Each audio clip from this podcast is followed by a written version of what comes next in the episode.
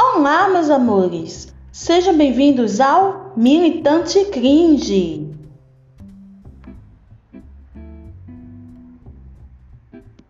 Para quem ainda não me conhece, eu sou a Laís Silva, a apresentadora de vocês nesta temporada. Mais uma vez, e como sempre, agradeço a todos vocês que nos seguem nas redes sociais, nos incentivando, nos apoiando, compartilhando. Eu gosto disso, continuem compartilhando, tá? Mas eu percebi que vocês não se inscrevem aqui no programa, no podcast. Então, não se esqueçam, vocês estão escutando aqui, vocês se inscrevem, ativam o sininho, dão aquela avaliação marota de 5 estrelas e compartilham com os amigos, continuam compartilhando, né? Que eu sei que vocês compartilham, mas podem compartilhar mais. Muito obrigada pelo amor, apoio e carinho de vocês. E caso você tenha caído aqui de paraquedas e não conheça nossas redes sociais, estamos lá: Twitter, Instagram e TikTok, tá, gente? Arroba militante cringe, tudo junto, minúsculo, tudo bonitinho, tá? Vamos avisar também que a gente tá com edição limitada da fanzine Porta Retrato, tá? Um livrinho de minha autoria, com os melhores poemas que eu já escrevi, que eu já publiquei. Edição que fez o maior sucesso em Recife, que bombou, bombou aqui também em Salvador e agora quero que vá bombar em todo o Brasil, tá? Se você quiser comprar, é só entrar em contato através do e-mail ou do WhatsApp aqui na descrição. E o preço custa apenas 10 reais, tá gente? 10 reais mais o frete, tá bom? Então vamos comprar, sigam a gente, compartilhem, se inscrevam, tá pessoal? E sem mais delongas, vamos para o programa de hoje.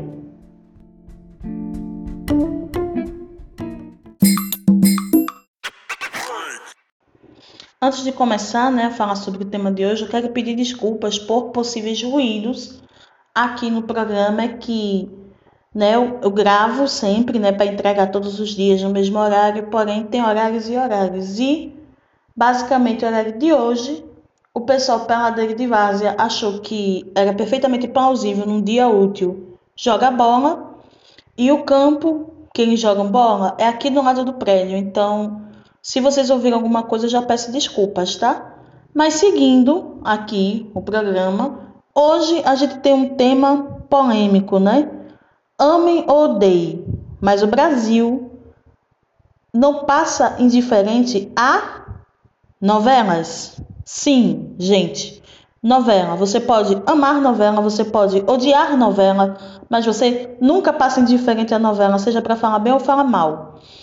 E, ok, tá, eu confesso, não vou bancar hipócrita, não, não vou bancar pessoa culta. Eu amo novela, sou apaixonada por novela, sou noveleira de carteirinha, sou noveleira por causa do meu pai, que é outro noveleiro, a gente cresceu assistindo novela. Assistir novela já é um hábito institucionalizado na família. Eu fico até triste que hoje eu não consigo mais, talvez eu não tenha tempo ou paciência, né, para acompanhar novelas passando no horário normal de exibição nas emissoras, mas eu sempre acompanho novelas nos streamings, acompanho na internet, YouTube também tem uma novela ou resumo das novelas, né? Sendo publicadas, então, até Telegram, gente. Tem o Telegram dos noveleiros que eu sempre assisto os capítulos na íntegra depois, né? Hashtag salva pirataria. Então, eu sou uma louca, fascinada por novelas. E por eu ser louca por novelas, obviamente, assim como livros, né? É, eu tenho aquelas minhas novelas favoritas que tem gente que gosta, tem gente que não gosta, mas eu amo. E sim, minha gente, vamos parar com esse preconceito bobo de que novela é obra de consumo em massa, que serve para alienar e tudo mais. Porque, tipo, ok, em parte eu até concordo com essa afirmativa, mas a novela é uma obra, um produto artístico como qualquer outro. Porque, afinal, né, o que vai tornar você mais culto é assistir séries tipo Round Six na Casa de Papel, né? Pelo amor de Deus. Então, se você consegue assistir uma, uma série, né? Grey's Anatomy, com 16 a 17 temporadas, cada temporada com no mínimo 10, 12 episódios, por que, que você não consegue assistir uma novela inteira que tem entre 150 e 200 capítulos? Sabe? Enfim, Deixada aqui minha indignação com haters de novela, Vou aqui falar de algumas novelas, né? Que eu separei algumas aqui. Algumas novelas que eu gosto, que eu amo, que eu protejo meus cristalzinhos. E se vocês gostarem desse tipo de programa, se vocês gostarem do assunto, eu posso voltar com mais obras, né? Das top do top, super no hype, até as flopadas que todo mundo ama e, obviamente, as injustiçadas esquecidas no churrasco. Tá, pessoal? Então vamos que vamos.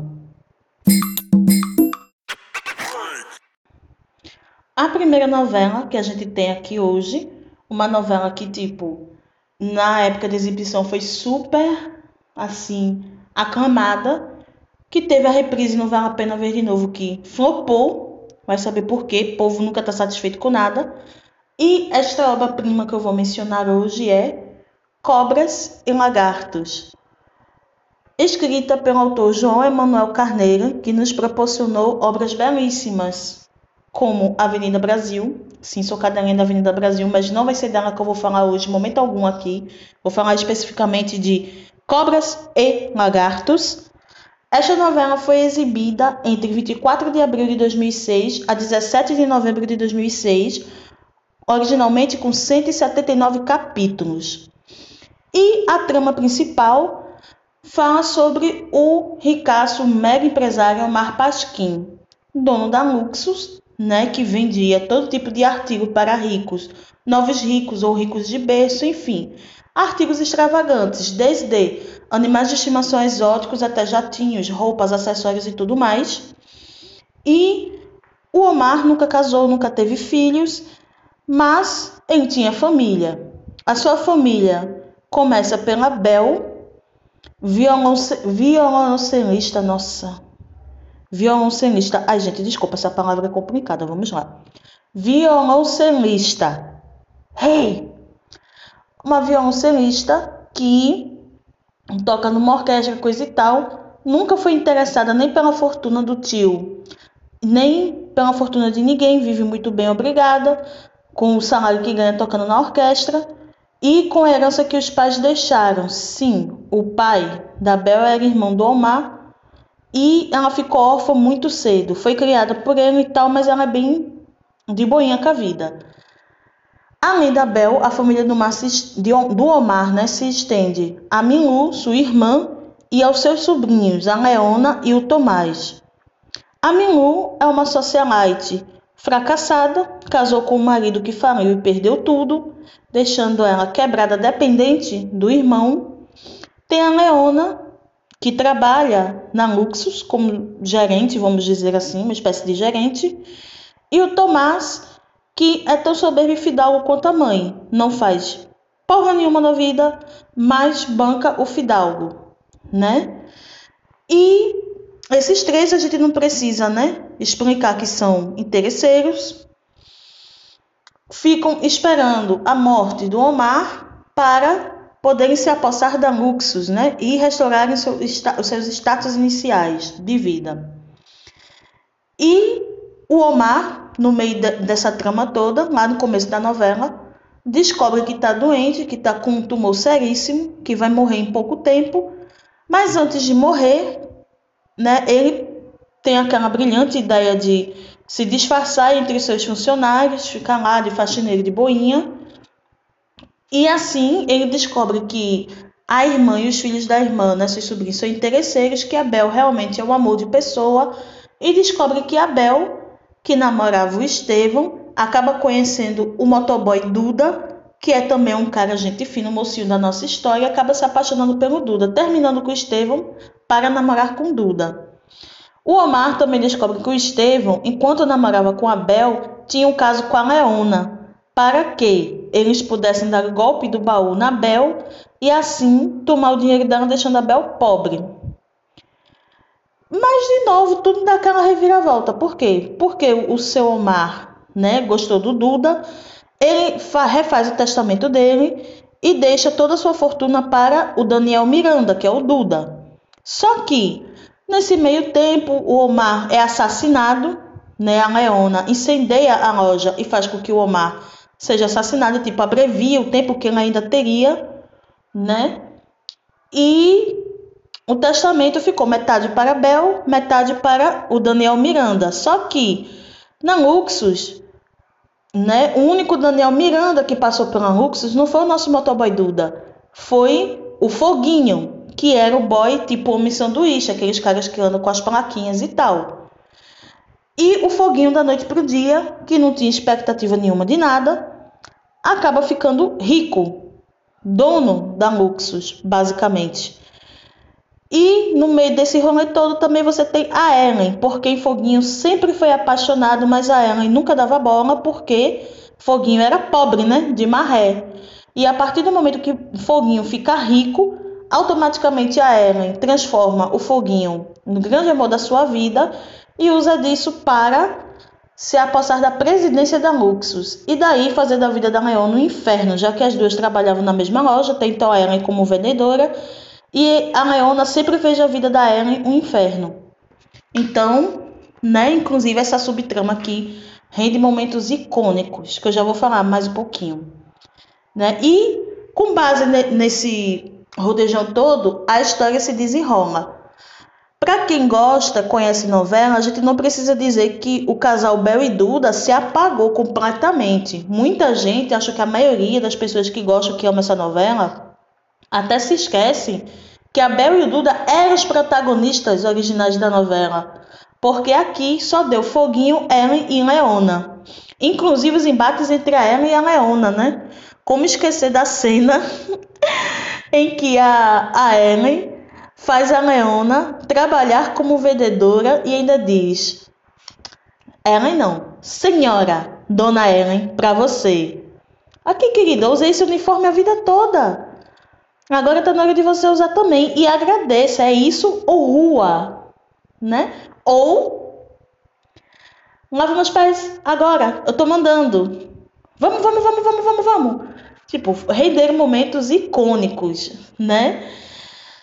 E o desfecho dessa novela, basicamente, o de sempre, né? Os mocinhos ficando juntos no final, a confusão sobre a, for a fortuna, né? Se desfazendo. O mocinho, que era uma espécie o Foguinho, né? Desculpa, que era uma espécie de anterói da trama. Acabou se tornando mocinho no final. Ficou pobre, mas pobre e feliz, junto com a Ellen, que descobriu que realmente era apaixonada pelo Foguinho, além do dinheiro, além de tudo. Preferiu passar o resto da vida pobre com ele, quer dizer, pobre não, querendo ascender com a força do trabalho. Ela simplesmente desistiu da vida fácil, de querer ganhar dinheiro fácil, né? E temos vários outros núcleos nessa novela que até são interessantezinhos, como a, a irmã do Estevão, né? Que foi acusada de matar o Estevão, que sempre teve o clássico quem matou.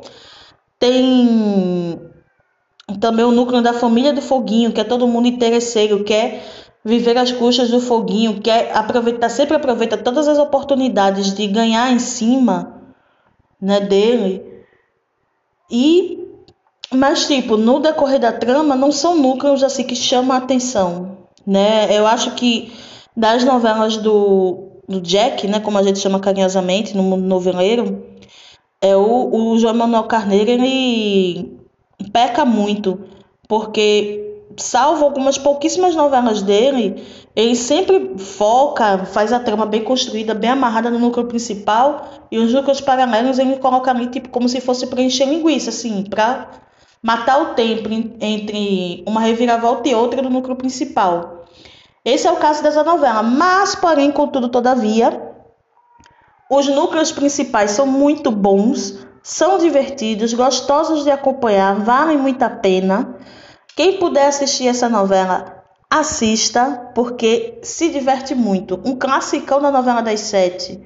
Amo, amo, amo de paixão, defenderei até a morte, mesmo com todas as falhas que ela puder ter no roteiro, tá, gente?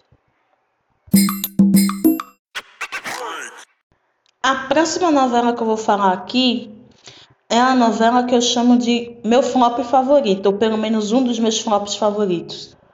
Não sei dizer se é o favorito ou se tá ali no top 3, mas tipo, tá ali, sabe? E a novela a que eu me refiro é As Filhas da Mãe, do Silvio de Racis desculpa, do Silvio de Abreu, de 2001.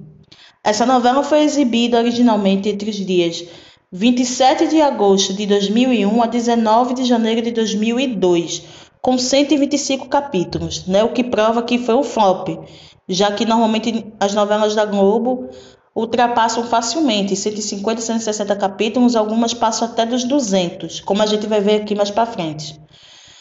Mas enfim, né? Esta novela, porque antes de eu contar o enredo, não, acho que eu vou contar o enredo primeiro e depois vocês deduzem porque ela foi um flop.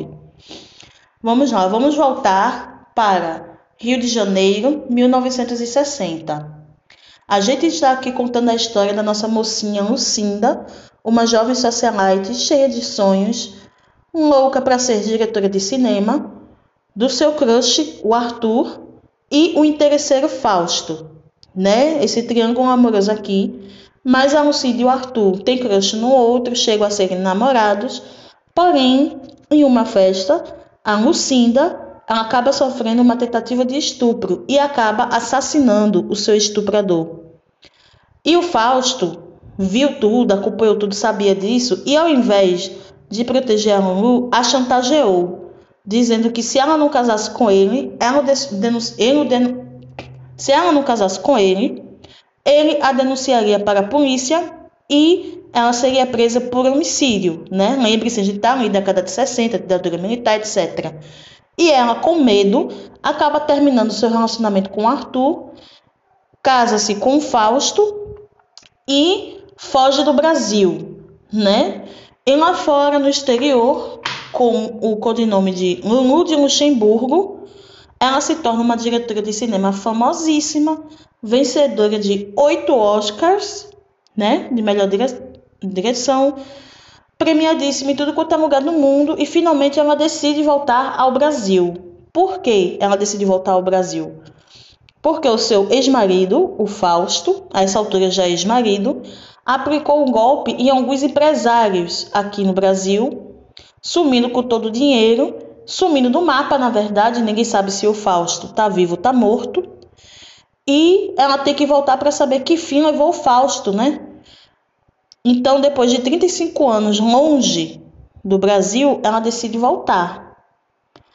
E um, dois dos empresários nos quais ela aplicou golpes é o Manolo Gutierrez, que tem o núcleo à parte, e quem? Quem? Quem, gente? O Arthur, o boizinho da juventude, o crush, né?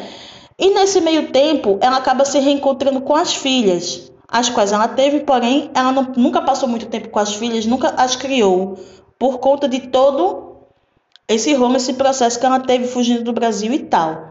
Então, temos as três filhas, a Alessandra, que mora em Roma, tentando ser escritora, porém sem sucesso, a Tatiana, a do meio, que tenta ser uma diretora de cinema igual à mãe, porém fracassa igualmente. E a única filha que está, abre aspas, né, um pouco melhor sucedida, ou bem sucedida, é a Ramona, estilista radicada na França. Sendo que a Ramona tem um segredo. A Ramona não era a Ramona, a Ramona era o filho caçula da Lulu, o Ramon, que se descobriu trans e fez a cirurgia né, de redes, redesignação sexual. Hoje o dia de palavra é difícil, viu? Ela fez a, a cirurgia de redesignação sexual, se tornando Ramona. E além dessas três, quando todo mundo se reencontra, descobrem que o Fausto, o pilantra, ainda teve uma quarta filha nos confins do sertão aqui do Nordeste, a Rosalva, uma filha bastarda que sequer imagina que tem um pai, entre aspas, rico, né? muito menos que tem direito a uma grande fortuna. Né? E no meio desses contratempos aqui, no meio de confusões e tal, você tem o Arthur, que ainda continua apaixonado por Lulu, e mesmo noivo, mesmo tendo refeito a vida, coisa e tal, ainda fica muito balançado com a volta dela para o Brasil. Né? E a trama toda se desenrola aqui. Né? Eu juro que eu fiz um resumo porque é uma trama muito complicada e tal. Se eu for falar, por exemplo, do núcleo do Manolo com a sua noiva Aurora e as brigas e o vai e volta, tudo muito brega, muito cafona, misericórdia. Tem o núcleo da Maria João, que quer ser lutadora de boxe, lá e não consegue. sei que ela. Enfim, tem. Tem, tem, tem núcleos, vários núcleos. Tem o núcleo da Dagmar Cerqueira, que eu amo a Dagmar, mas é muita coisa para explicar. Esse aqui é o núcleo principal. E assim, a novela, quando você. Eu acho que ela funcionaria melhor quando você consegue assistir ela resumida. Né? Tipo, pegar esses 125 capítulos e, sei lá, resumir em 70, 80. Né? Por, é, enxugando os núcleos secundários e focando no núcleo principal. Porque, em tese, a novela deveria ser uma comédia e, como comédia, ela até funciona. Pelo menos para hoje, né? Vamos considerar que a época que ela foi escrita, em 2001, era uma, uma novela de vanguarda, né? Mas, para a época, justamente por ser muito vanguardista, o público estranhou, o público não, vamos dizer assim, assimilou a trama. Tanto é que As Filhas da Mãe, por exemplo, é o título resumido da novela. Na abertura mesmo, o título original aparece, que é As Batalhas das Filhas da Mãe no Jardim do Éden. Então, é, tinha muita coisa ali na novela que tornou ela uma salada mista muito desnecessária. Então, é, isso acabou contribuindo com o flop. O segundo motivo do flop da novela é, foi o motivo que essa, pelo qual essa novela também quase não foi ao ar, inclusive que foi a Ramona.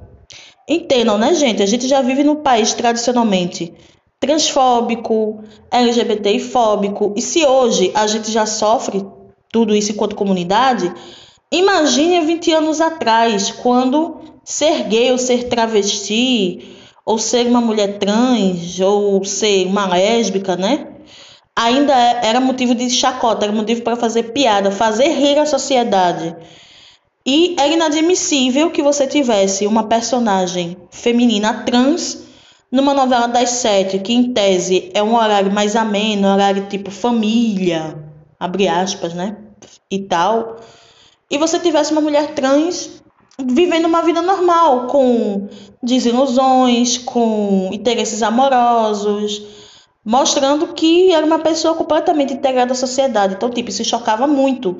E eu me lembro que a época da novela, essa novela quase não foi ao ar, porque, pasmem, para o Ministério da Justiça, a simples existência da Ramona era motivo para subir a classificação indicativa da novela de livre para 12 anos. E novelas com censura mais 12 só podem ser exibidas após as 8 e meia da noite.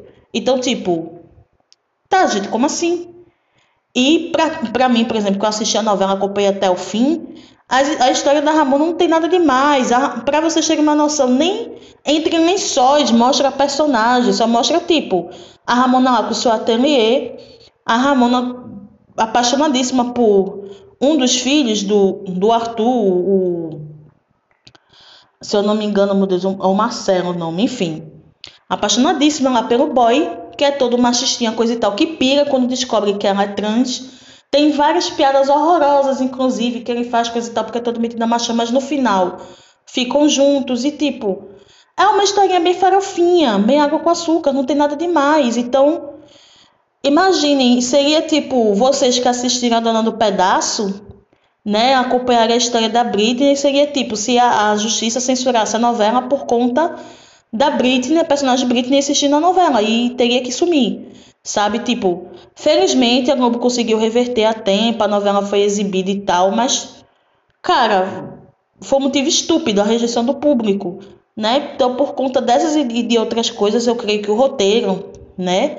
O excesso de coisas então tenha sido o menor dos problemas, o maior foi esse mesmo, foi a Ramona, né? Por isso que a novela flopou, que a novela tinha tudo para ser um sucesso. Ou ainda que tivesse sido um flop, não tivesse sido um flop tão sofrível, né? Porque, segundo estatísticas, essa novela, na época que ela foi exibida, ela sofria para marcar 18 e 19 pontos. Numa época que o normal para Globo, numa novela das sete, era marcar audiência na faixa dos 25, 30, 35 pontos. Então, foi de lascar. A terceira novela que eu vou mencionar aqui é a novela Gabriela. Não a versão lá de 70 e bolinha, 1970 e bolinha. A versão de 2012 do Valcir Carrasco, tá? E vou se acostumando, ainda vou mencionar muito o Valcir Carrasco aqui. E a novela foi exibida originalmente entre 18 de junho de 2012 a 26 de outubro de 2012, com 77 capítulos. Ai, mas a novela das 11, então isso aí não é novela minissérie. Lembre-se, aqui eu estou falando de novela. Se vocês quiserem, eu posso fazer um, um programa à parte falando sobre minisséries, mas aqui o foco é novela. E aqui eu estou pouco me fodendo se a novela tem 70, 80, 100, 150 ou 200 capítulos. Eu estou falando de novelas. Mas vamos lá, né? Para quem não conhece a história da novela, a novela é livremente inspirada no livro Gabriela Crave Canela, do Jorge Amado. Né? Estou aqui em terras soteropolitanas, né? terra do, do homem, aí do autor. E conta a história de, de amor de Gabriela e Nassib, né? Gabriela, uma retirante do sertão baiano, que chega a Ilhéus em busca de uma vida melhor, né? E o Nassib, proprietário do bar Vesúvio, em Ilhéus, que perde sua cozinheira, está à busca de uma nova cozinheira, solteirão, sem filhos e que vive um pouco sozinho, mas está ok, né? Conta a história do amor dos dois, que começou como um leve chamego, né? Começou com eles ficando e tal, mas Nassib se apaixona a tal ponto por Gabriela que casa-se com ela. E aí a história toda desce ladeira abaixo porque Gabriela, que sempre foi uma moça livre, de repente se vê obrigada a seguir os costumes impostos pela sociedade hipócrita, diga-se de passagem, ilhéense e não pode fazer um monte de coisas, então ela acaba se sentindo presa. E nesse meio tempo, ela acaba né, tendo um caso com o melhor amigo de Nassib, amigo da onça, o Tonico Bastos, homem mulherengo que colocou ele em Gabriela desde que Gabriela chegou, mas se fez de amigo de Gabriela e de Nassib para poder se deitar com ela, né? E aí a história, para quem já assistiu, para quem já leu o livro, né? Todo mundo já sabe como é que termina, né? Que Nassib descobre o caso, Nassib não consegue matar Gabriela, como era costume na região. Nassib acaba se tornando exemplo de civilidade na cidade e tal. Ficam tempos separados, mas depois eles voltam a ficar bem, voltam a ficar, voltam a ter um chamego, coisa e tal, porém é só aquilo ali mesmo, né? E claro que tanto no livro quanto na novela você tem diversos núcleos. Você tem núcleos que tem ambos. Você tem o Bataclan, né, a Maria Machadão. Você tem a grande disputa política né, entre Ramiro Bastos e Mundinho Falcão para a intendência de Ilhéus, o que seria hoje equivalente à prefeitura, né? Todo, toda a discussão sobre as dragas do porto e tal. Você tem também a história da Malvina, filha do coronel Melk Tavares, que é uma moça à frente do seu tempo, que não aceita, não consegue se conformar com os costumes provincianos da cidade e termina fugindo da cidade de todo jeito. Tem a história do professor Josué e. Ai meu Deus, esqueci o nome agora. Socorro, é foda tentar lembrar coisa de cabeça. Ah, lembrei. Você tem a história do Josué e da Glória, né? Que era manteúda do coronel Coriolano, não. É, coronel Coriolano. Calma, gente. Hoje tá sendo um dia difícil, mas eu vou conseguir gravar. Vocês têm a trama, né? De. Enfim, várias tramas. A própria trama dentro do, do hotel lá, Coelho e tal, enfim e algumas tramas que foram escritas especialmente para a novela, né? Pelo Valci, como por exemplo a Doroteia, a velha Doroteia que é tudo quenga, né? A Doroteia que o Valci escreveu o papel especialmente para a Laura Cardoso, tipo, ele não queria outra pessoa fazer esse papel, ele escreveu para ela, né? Que ela fez com muita maestria, diga-se de passagem. E o núcleo da Lindinalva, né, que foi estuprada pelo então noivo Berto Leal. acabou caindo em desgraça e foi parar no cabaré, né, no Bataclan.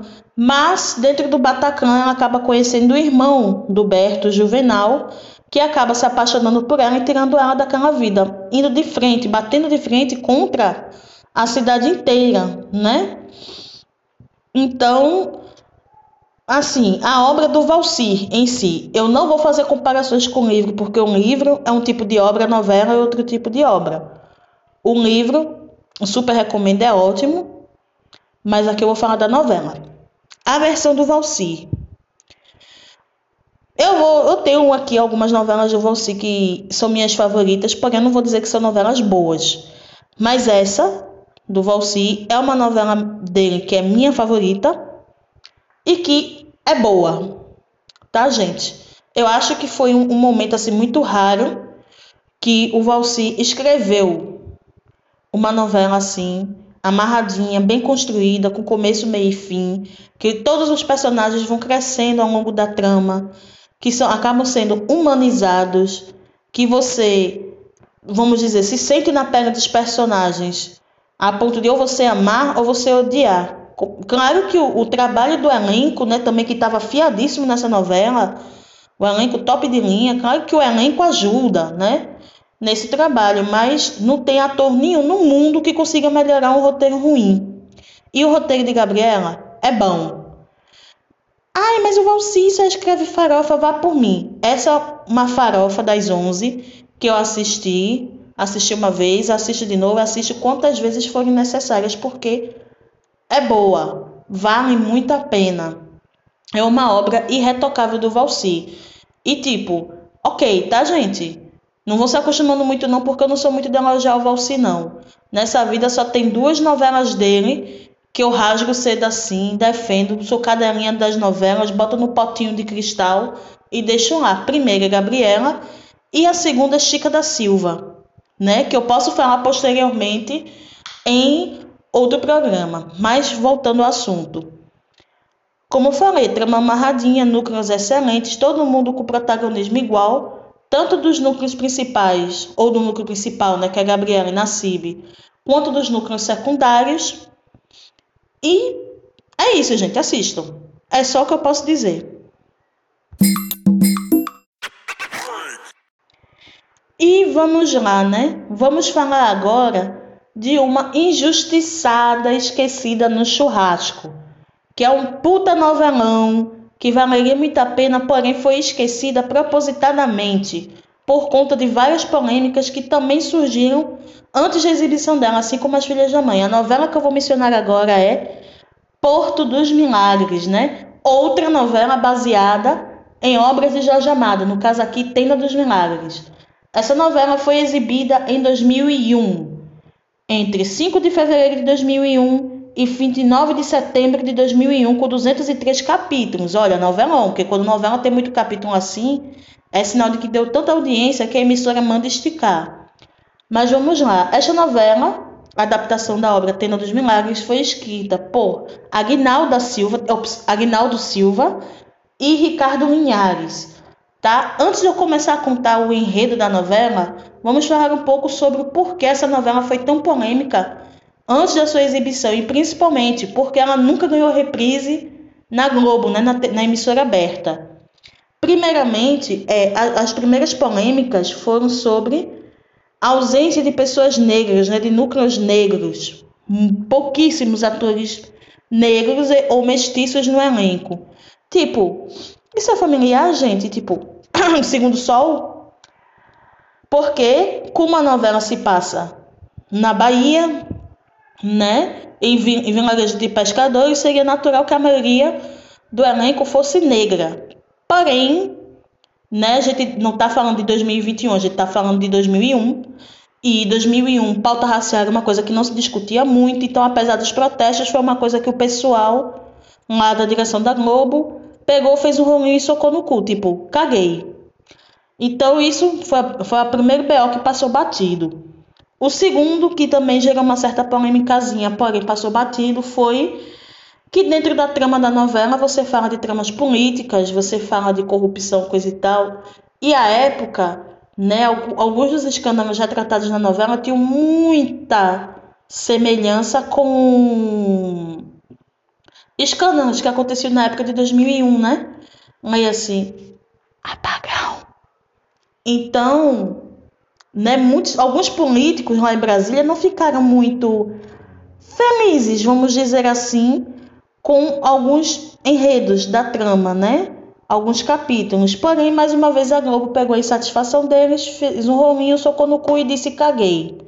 Isso passou batido. Mas de todas as polêmicas, aqui pegaram mais pesado, e óbvio que aqui a gente tá falando coisas que envolvem racismo religioso e tal, foi porque a novela, que era uma das novelas de realismo fantástico da Aguinalda, falava do culto ao candomblé, né? Já que vocês vão ver aqui no enredo que eu vou falar, é basicamente uma coisa que norteia toda a trama, né? Quem lê um livro Tentando os Milagres entende que é normal, uma coisa que, que rola, culto ao candomblé, e depois a gente tá na Bahia, né? Aqui, como eu já falei no programa anterior sobre como é minha vida aqui, né, em Salvador, essa questão da tolerância religiosa, então, tipo, aqui é normal você ver candomblecistas, umbandistas, pessoal de turbante, vestido todo de branco, terreiro, então, tipo, representantes da Igreja Católica se sentiram ofendidos porque uma novela das nove em horário nobre estava exibindo pessoas fazendo seus cultos num terreiro de candomblé. Obviamente, era uma época que a Globo se sentia mais segura para bancar protesto, porque a gente não tinha cultura do cancelamento. Então, simplesmente cagaram e andaram também. Mas, tipo, foi uma polêmica maior porque a gente vive num país cristão, dito cristão, conservador, que não estava acostumado a ver uma galera fazendo a gira numa novela em horário nobre, né? Mas isso não atrapalhou a trama, que teve uma boa audiência, teve uma média geral de 44 pontos, com picos de 50 no último capítulo, então, né, gente, eu acho que o candomblé inserido na novela foi o menor dos problemas, né? Inclusive na vida do nosso mocinho, né? O Guma. Mas vamos seguir, né? O nosso enredo começa 20 anos antes do, do tempo da novela ali, começo dos anos 2000, quando a Adma e o Félix Guerreiro, fugidos da Espanha por aplicarem golpes, né? Estelionatários, forever, chegam na pequena cidade de Porto dos Milagres, na Bahia atrás do irmão do Félix, né? O irmão gêmeo do Félix, o Bartolomeu, que é rico, coisa e tal, mas tipo, o Bartolomeu não gosta muito do nosso casal aqui. Espião no nosso casal 171, por quê? Porque o Bartolomeu já foi enganado pelo Félix no passado e, tipo, não estava dando muita abertura, muita confiança, com razão, né, linda? Enfim. E o casal se instala na cidade e a Adma, toda trabalhada no delírio de uma cigana lá da Espanha que disse que o Félix haveria de ser rei, né? Ela decide assassinar o cunhado, matando ele com o quê? Chuminho. Mas tudo ok, né? A gente tá falando novela das nove. Tipo, terreiro de candomblé não pode. Mas a pessoa ser assassinada e envenenada, tá de boas. Vamos seguindo a trama.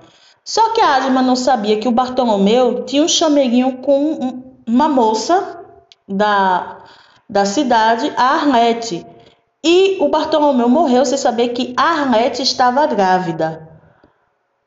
Quando a Adma descobriu, ficou possessa, né? Porque, em tese, como o Bartolomeu não tinha filhos, tudo ficaria para o irmão, né? O Félix. E tipo, como assim? Tem um filho? Se esse filho nascer, se essa criança nascer, eu não vou ter direito a nada, porque tudo vai para esse pirralho. Eu preciso matar essa criança. E ela arma um plano com o seu capanga liberto, capanga barramante, para levar Arlete, com já tendo seu bebê, né? Pro alto mar para morrerem afogados lá junto com Iemanjá e foda-se.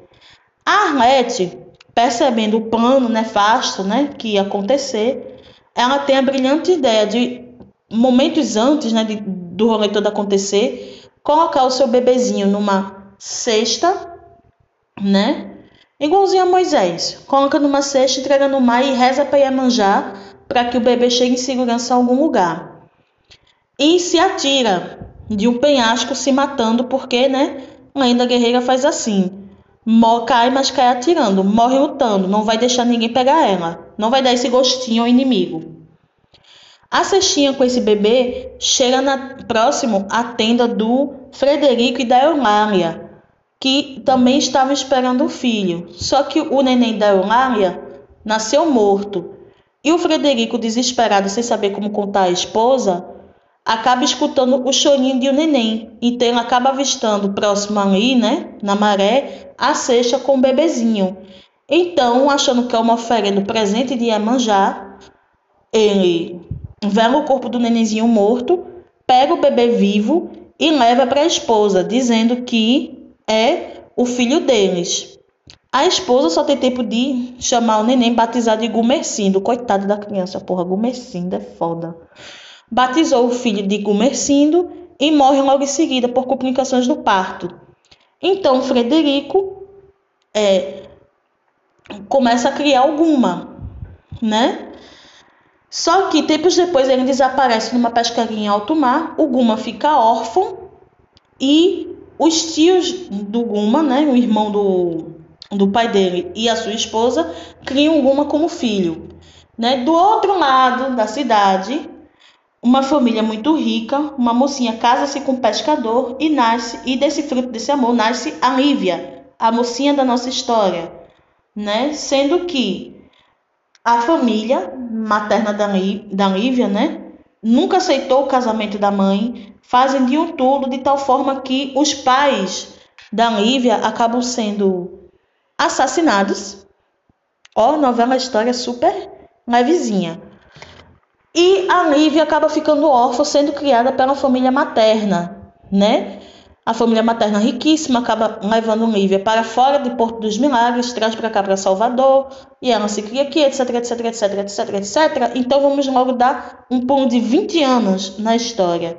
Depois de 20 anos, a Lívia volta a Porto dos Milagres, namora, namorando o Leonardo, que é o, que é o filho do Félix Quadma Guerreiro. E chegou lá para conhecer os sogros e tal, tipo, tava tudo numa boa, até que Lívia conhece o Guma. E pela conveniência do roteiro e do destino, eles se apaixonam. E daí para frente é só ladeira abaixo, porque a história daí para frente segue toda girando em torno desses dois, né? Basicamente, é, a Esmeralda, que era uma a aldeana lá, que vivia lá na Vila dos Pescadores, que é louca pelo Guma, não se conforma em ver uma patricinha tomando o lugar dela. O próprio Leonardo, que não aceita que a Lívia tenha largado dele para se juntar com um mero pescador. A família da Lívia, que também não aceita, né, porque tá vendo o filme se repetir e tudo mais. E ainda a gente tem o mistério da Rosa Palmeirão, né? Uma icônica dos terreiros de Ubanda aqui, que foi personificada na novela como uma moça que foi acusada injustamente de ter assassinado um homem, ficou 20 anos presa e quando saiu tomou por objetivo de vida descobriu o que aconteceu com a sua irmã. Quem, quem que é a irmã da Rosa Palmeirão? Arlete. E ela começa a investigar o sumiço da Arlete, descobre que a Arlete teve um filho, mas ela não sabe que é alguma, né? E acaba se aproximando do Félix Guerreiro porque na cabeça dela foi ele quem deu cabo da pobrezinha da irmã, sendo que na verdade tudo isso foi a Adme. Muita coisa que a Adma fez aqui, o Félix não sabia, tá? Ela fez por conta. Então, né, para conseguir investigar melhor, acabar se envolvendo com o próprio Félix Guerreiro e coisa e tal, quando a Rosa volta para Porto dos Milagres, ela volta abrindo o cabaré.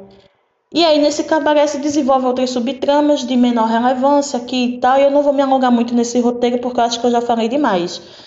E assim, minha gente, eu vou dizer uma coisa a vocês. Apesar da trama pesada, essa novela é um novelão.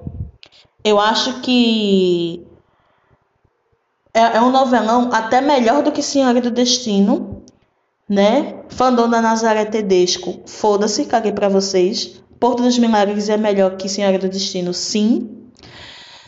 Só que ela é esquecida e injustiçada no churrasco. Por quê? Primeiro, porque é uma trama relativamente sombria, né? Como vocês perceberam. Segundo, porque a fé é exercida aqui, né? Apesar de você ter representantes da novela da Igreja Católica, da Igreja Evangélica e tal, o pano de fundo são as religiões de matriz africana, então rola um certo preconceito racismo religioso, sim.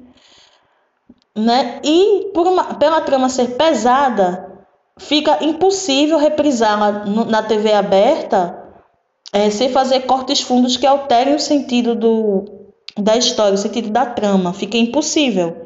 Seriam edições horrorosas, cortes muito feios, ia ter muito capítulo prensado. Tanto é que, apesar dela não ter sido reexibida na Globo, na TV aberta, ela foi reexibida no canal Viva, gerando também grande audiência. Então, né, o que prova que é um novelão.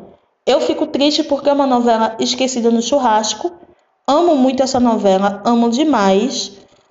Creio que ela também já deva estar no Globoplay, mas se não tiver, nada que os streaming piratas não resolva. E é bom que vocês assistam. Eu amo muito. E aqui, para não dizer que eu vivo falando só de novela da Globo, ai porque você é cadelinha da Globo, ai porque você é alienada isso aqui no outro. Ai, gente, pelo amor de Deus, eu tô falando de novela. Se você não gosta de novela, não sei nem o que é que tá fazendo aqui, tá? Vamos lá. A gente tem aqui uma novela da Record na época que a filha do bispo não se metia nas tramas e a Record não entupia a grade de novela bíblica, fake news e cultos da Universal. Estamos falando aqui da novela Bela, a Feia. Adaptação, adaptação não, reboot de Eu Soy Betty la Feia, novela colombiana, exibida originalmente em 1999, de autoria do Fernando Gaitán. Inclusive, a versão colombiana eu conheci numa exibição da Rede TV, numa época que a Rede TV também tinha programação boa. Isso já faz 20 anos, cara, que essa novela foi exibida em 2001 e 2002. Enfim, tristezas. A adaptação da Record foi escrita pela Gisele Joras e foi exibida entre 4 de agosto de 2009 a 2 de junho de 2010, com 217 capítulos, né? E a trama eu acho que todo mundo meio que já conhece, né? Tipo a Gata Borralheira, Cinderela Moderna, né? A novela conta a história da Bela, que vive com o pai Clemente e os irmãos Elvira e Max na Gamboa, né? O seu Clemente tem um bar que é relativamente frequentado, bar ou boteco, como preferir. A Elvira trabalha no salão de beleza do tio e o Max trabalha ajudando o pai, né, no, no boteco. E a Bela, mesmo sendo uma moça inteligentíssima, de boníssimo coração, formada, independente, cheia de si, ela é rejeitada em quase todos os empregos que ela tenta porque é considerada feia. Inclusive, até hoje eu quero entender qual é o conceito de dizer que a pessoa é feia simplesmente porque usa óculos e aparelho, mas ok. Né? Vou, vou desconsiderar, vamos desconsiderar que é uma trama tipo Cinderela moderna. Não vou problematizar essa novela. Não vou, não vou, não vou, não vou. Mas vamos lá. Então, cansada de ser rejeitada, a Bela começa a achar a procurar né, vagas com empregos, vamos dizer assim, um pouco mais subalternos e acaba aceitando a vaga de secretária na agência de publicidade Mais Brasil. Né? E acaba sendo secretária do Rodrigo, né, filho do dono, lá, chefe publicitário e tal, e obviamente por conta da sua aparência ela é desprezada por boa parte das pessoas, dos colegas de trabalho, e principalmente pela noiva do Rodrigo, a Cíntia, né, que a despreza e humilham muito. Porém, ela acaba fazendo amizades, né, como a dona Vilma, ops, a moça lá do almoxarifado, o pessoal do almoxarifado, e por nosso amigo Diogo, né, o, diretor criativo de marketing da agência, a gay elegantérrima, chique de doer, competentíssima no que faz, enfim, a gay bem sucedida, né? Saudades de quando a Record tratava personagens gays, trans, enfim, quando tratava a comunidade LGBT com respeito. Saudades. Filha do bispo, para de se meter nas novelas. Bispo, para de tentar fazer pregação na novela. Porque pregação pregação, vocês já fazem isso o tempo todo, tá? Enfim. Ela acaba fazendo amizades e tal, porém, com o passar do tempo, com a convivência, o Rodrigo acaba conhecendo a Bela de verdade, acaba se apaixonando pela Bela o que enfurece a Cíntia, né? E com a ajuda da Verônica, que também tem interesses que a Bela assuma, porque ela tem interesses em entrar na família do Rodrigo, se amaziando com o pai do Rodrigo e tal, por, por interesse, tipo, tem muita gente interessada que a Bela morra. elas acabam se juntando e planejando um atentado contra a Bella, onde o carro que a Bella está explode. A Bella morre? Não, mas é dada como morta. E ela acaba indo parar na casa da Vera, que é a mãe do Rodrigo. Mãe esta que o Rodrigo acha que a abandonou, sendo que na verdade sempre é recorrente isso aqui, né? A Vera foi chantageada pelo pai do Rodrigo durante anos a ficar reclusa por conta de um crime que ela não cometeu, mas acha que cometeu e o velho convenceu. Sempre isso, puta que pariu. Já é a terceira novela que tem mulher chantageada porque matou macho tóxico, puta merda. Olha, sei não, viu? Enfim. E com a ajuda da Vera, a Bela muda o visual e retorna a Mais Brasil como Valentina Carvalho, né, representante das ações da Vera na agência no momento que a gente está passando por uma crise, e assim ela consegue demonstrar que é uma excelente profissional e tal, e etc. E tenta descobrir quem foi que tentou matá-la, né? O final a gente já sabe que é todo aquele clichêzão, os vilões se dão mal, a Bela consegue casar com o Rodrigo, todo mundo fica de casalzinho, e etc, etc, etc, etc. É um classicão das novelas. É clichê? É. Tem coisas que dá para problematizar para um caralho. Amo essa novela do fundo do meu coração. Não só a versão brasileira, mas eu amo todas as versões. Amo a versão colombiana, mexicana, amo a versão BR. E qualquer país que você me mostrar essa história, eu vou acompanhar a trama do mesmo jeito. Não tem jeito. Até a última versão que, que foi feita, que tá na Netflix, né? Betty em Nova York. Cara, eu assisto do mesmo jeito. Amo. Amo, amo, amo, amo, amo, amo. Me julguem. E por fim, para a gente encerrar o programa de hoje, senão, se vocês estarem, eu vou passar a noite inteira falando de novela. Vamos falar de outro classicão farofento da Valcira, né, do Valci Carrasco. E ele se chama o Outro Lado do Paraíso. Essa novela foi exibida originalmente ali entre 23 de outubro de 2017 e 11 de maio de 2018, com 172 capítulos. Então, né, para quem só lembra da icônica cena da Clara, eu vou voltar todos os capítulos até aquela cena. A novela começa ali em 2007, contando a história de Clara, uma professorinha do primário, ali nas redondezas na região do Jalapão, que mora com seu avô, Josafá, após a morte do seu pai, o Jonas, que era um caba que gostava de explorar minas, tinha comprado a propriedade onde eles moram e acabou morrendo num acidente, né, meses antes. E essas minas, uma coisa e tal, estão repletas de esmeraldas, porém eles não têm interesse em explorar por conta desse acidente. E estão vivendo ali tranquilamente. A Clara como professorinha do primário e o seu Josafá com um bar ali para, é, vamos dizer assim, receber o pessoal que está ali de passagem, receber pessoal de outros garimpos ali da região, enfim, aqueles barzinhos de beira de estrada. Né? Nesse meio tempo, a Clara conhece primeiramente o Renato, que chega à cidade se dizendo médico, né?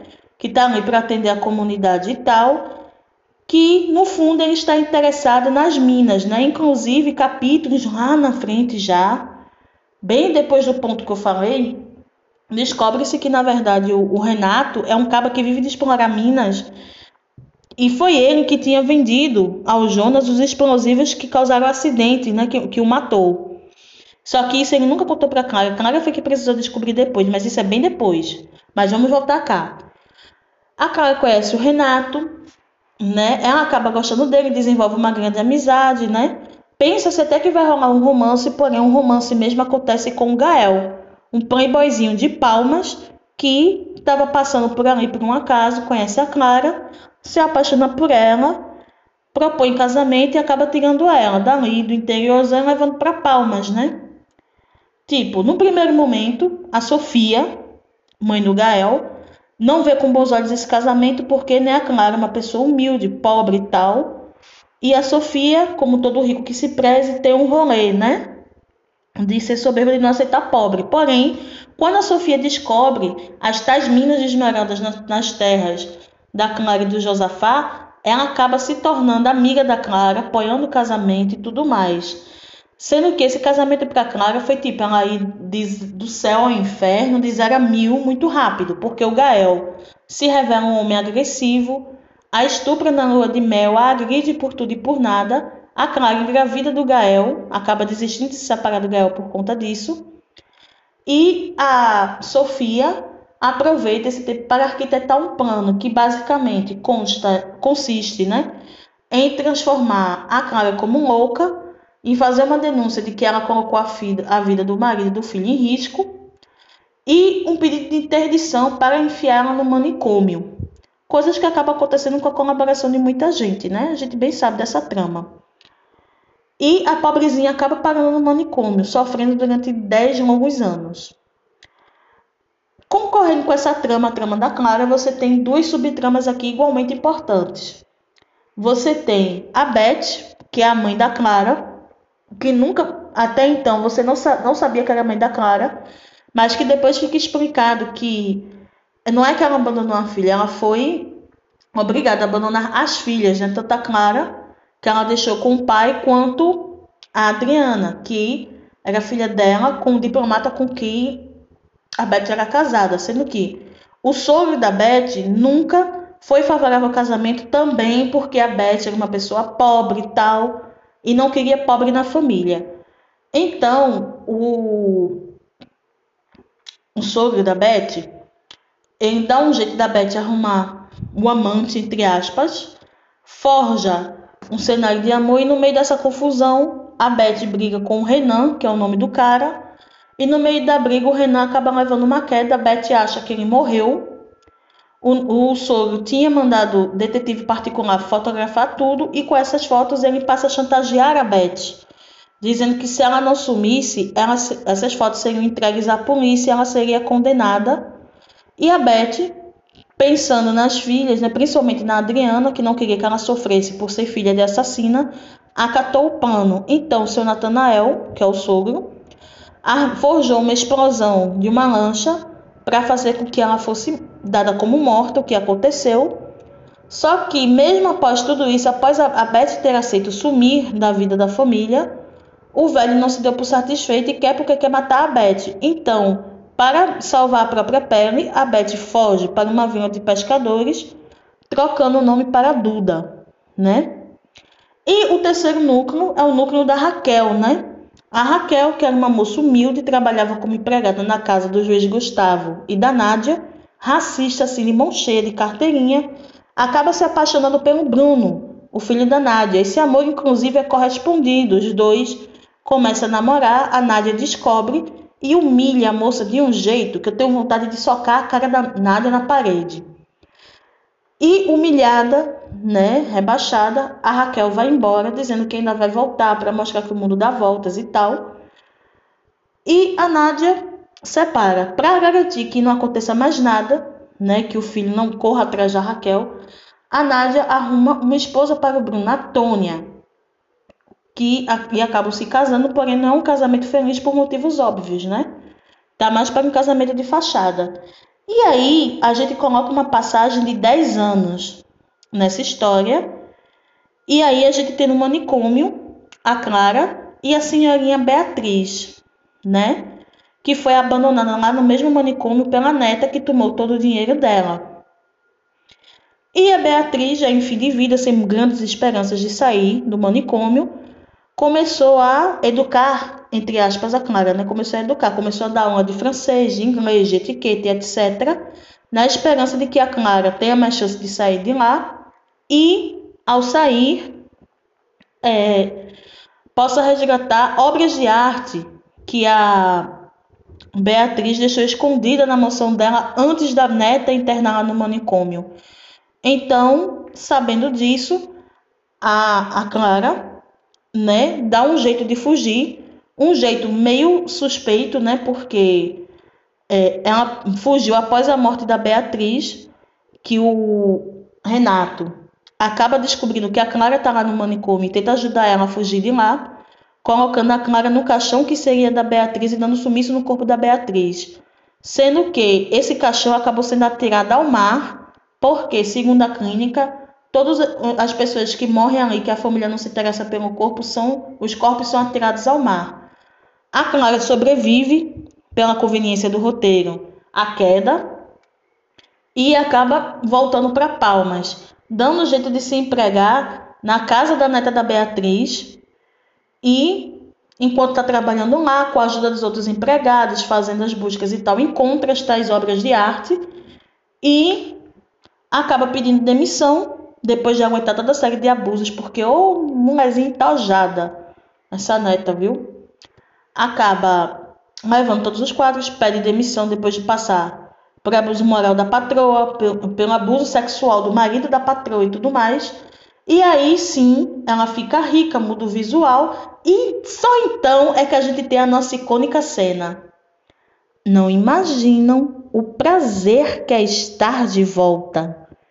E daí para frente a gente já sabe, né? Todos os planos de vingança da Clara, que consistem em se vingar no médico que atestou que ela é louca, se vingar do delegado que a colocou na cadeia, se vingar do juiz que interditou ela, se vingar da cunhada Lívia, que tomou o filho dela, se vingar do Gael, que batia nela e principalmente, né, que são que é a reta final da novela, os momentos mais icônicos, que é quando a Clara decide se vingar da ex-sogra Sofia, né, melhores momentos inclusive. Inclusive não tem melhor plot twist do que a Sofia terminar seus últimos dias no manicômio onde tinha internado a Clara, que a Clara ficou lá durante 10 anos. Enfim, essa novela, ela é boa? É. Pelo trama da, pela trama da vingança, né, basicamente, porque todo mundo gosta de ver a desgraça alheia, não tem jeito. E aqui a gente serve isso muito bem, né? Porém, ela não é uma trama perfeita, ela é uma trama repleta de desserviços, ela é como o desserviço do coach, como o nanismo, que era um tema interessante, né? Com a, a outra filha da Sofia, a Estela, colocados em segundo plano, como é, coisas que não foram explicadas na novela, até a parte sobrenatural da novela é uma coisa que, quando não fica apagada, fica mal explicada, sabe? Tipo, e a própria trama em si, que essas três histórias que eu falei são interligadas, porque, por exemplo, a Beth, ela acaba voltando para casa, né, reconhecendo as filhas, por conta do julgamento de outro assassinato que ela assumiu a culpa, achando que tinha sido uma das, das filhas, ou a Raquel que volta como juíza de palmas e tal, tipo, aquelas coisas meio assim embaralhadas. Mas quando você desconsidera essas pequenas falhas e chega na reta final da novela, entregou tudo, serviu. Sabe, acaba sendo icônica, você acaba relevando os erros, porque esses erros não se sobressaem aos acertos da novela, que foi produzir um bom novelão. Claro que tiveram que dar uma amenizada, né? Porque na primeira fase da novela foi muito pesada, as cenas de agressão contra a Clara, as cenas dela sendo estuprada na lua de mel pelo marido, tipo, era uma coisa muito hardcore ali. O pessoal tava até começando a rejeitar a novela, mas quando deu uma guinada, que chegou na segunda fase, que chegou na fase da vingança, que você não tem tanta violência física, que você não tem tanta violência gráfica, a novela passou a funcionar. Então, tipo, não é a melhor novela do Valci, mas é uma novela muito boa, que eu gosto muito. Assisto com tranquilidade.